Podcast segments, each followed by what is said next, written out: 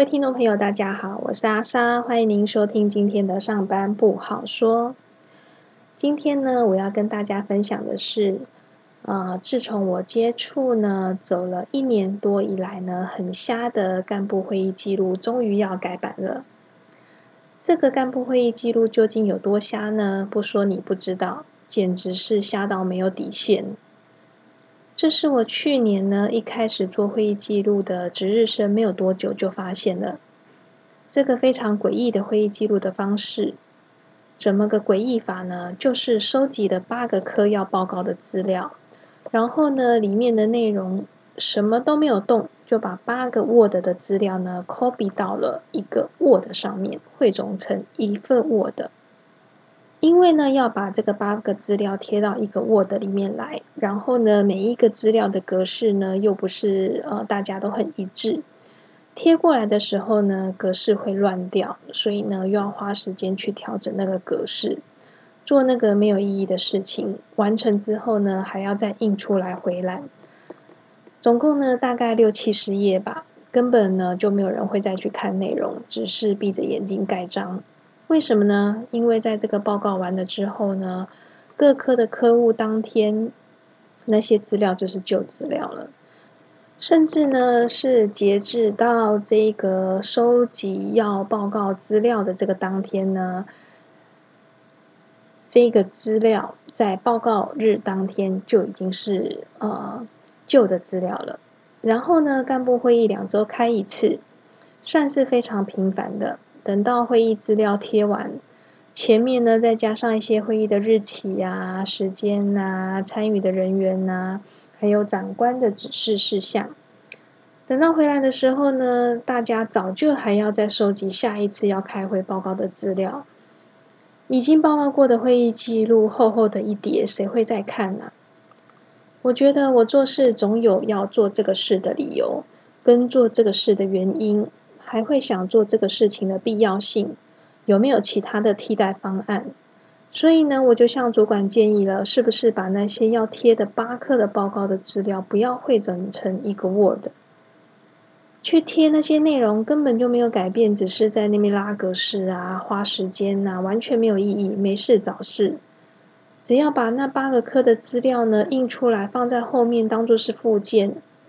感觉呢，其实跟会整成一份印出来也是差不了多少，就是呢，把长官讲的话往前面挪一下，顺序呢调整一下，就可以省下来这一个记录值日生的时间，转做去做其他有意义的事情。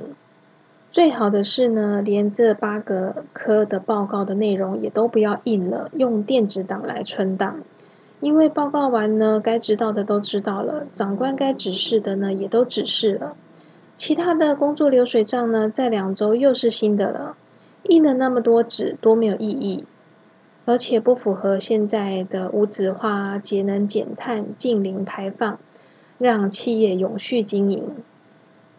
从去年年初呢讲了一次，他跟我说：“可是那是附件呢。”我心里想，附件又怎么样？内容不是都一样吗？年尾呢又讲了一次，还遇到了阻碍。主管跟我说：“哦，要去查内部规范，看能不能这么做。”我心里想，不是吧？会议记录而已，有开会有留个轨迹就好了。哪篇内规无聊到规定的会议记录格式该怎么写？更何况干部会议。就是这个单位的单位主管最大，只要单位主管说了就算。于是呢，我就对主管说：“哎，如果有内规的话，可以改啊。”嗯，他居然回我说：“内规如果要改的话，还要经过总经理同意。”我心里又想：“不是吧？你都跟我去开过几次科专了，总经理的个性你还不清楚啊？这么瞎的作业，你要他改，他肯定同意的啊。而且内规规定。”每一年都要检视一次，要改又不难，而且你有正当而且强而有力的理由，还怕总经理不支持吗？要经过总经理同意又怎么样？很难吗？因为这么瞎的事情，打我知道以来已经一年了。虽然我两个月才当一次值日生，但我坚持坚决要改革。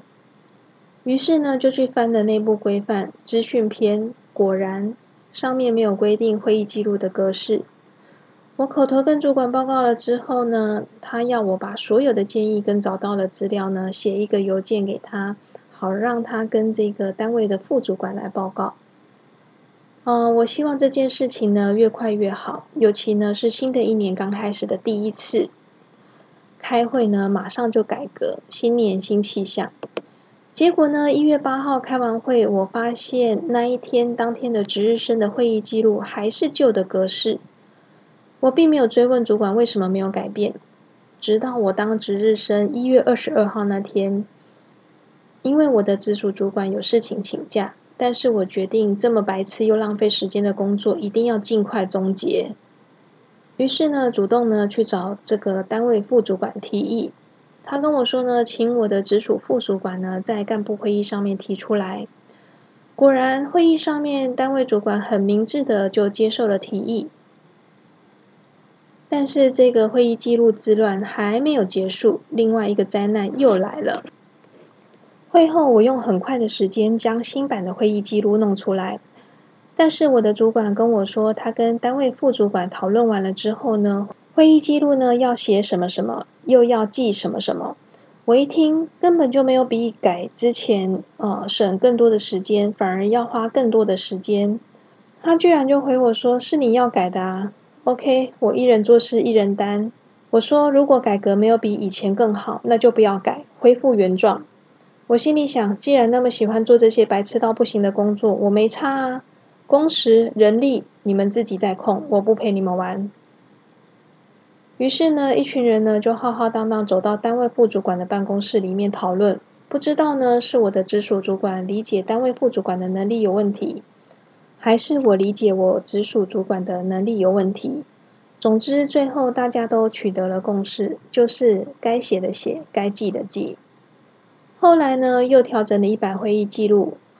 明明肯定句一句话就可以结束的，我的主管偏偏叫我要改成疑问句，然后再回答，就是自问又自答，好无聊哦。如果你的会议记录是写给高知识分子看的，但是你的老板要把它改成是小学生或者是幼稚园看的，那你要怎么办？还是明明是内部看的会议记录，搞得规格要像出国比赛一样？会议记录值日生就四个而已，以后记录的方式讲一下就好了。单位主管、副主管还有开会的那些干部，根本没有人会去 care 你格式改的怎么样，他们只看内容。你有必要要把格式怎么改都用写的方式写入到会议记录里面吗？我觉得科专会议上面总经理开会上面讲的，他都没有听进去啊。总经理说画一个图看了就懂，又不是小学生，还要在那边写一大堆的文字说明那一张图，简直是浪费时间。然后科专会议记录已经是浓缩精华版的了，就是要做的事情就是重点，写成肯定句结束。我的训练就是写重点，废话不多说。结果你看了那么多次的客专会议记录，还没有 get 到精髓，还在一直在那边鬼打墙。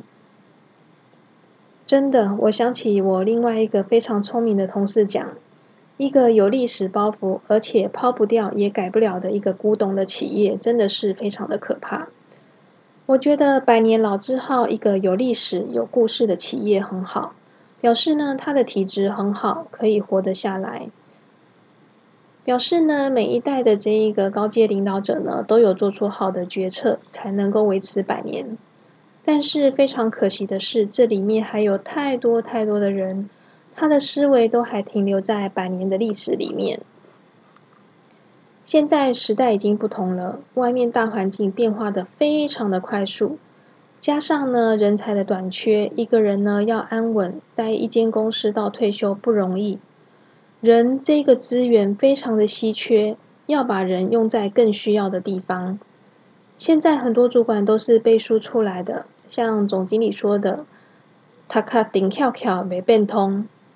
或许哪天背书考试当领导这种乱象会改变，像人民选出来的总统，有着宏观的想法。邀请当初的竞争者、蓝白优秀的人才一起入内阁，让想为台湾出一份心力的人，让台湾更好的人，都有机会发挥长才，大家一起为台湾努力。想象企业是一个台湾，选贤与能。好咯，我今天的分享就到这里。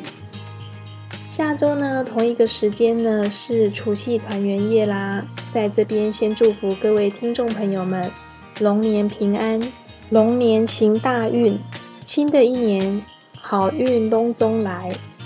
新年期间我们就停止更新休假去啦，我们年后见，拜拜。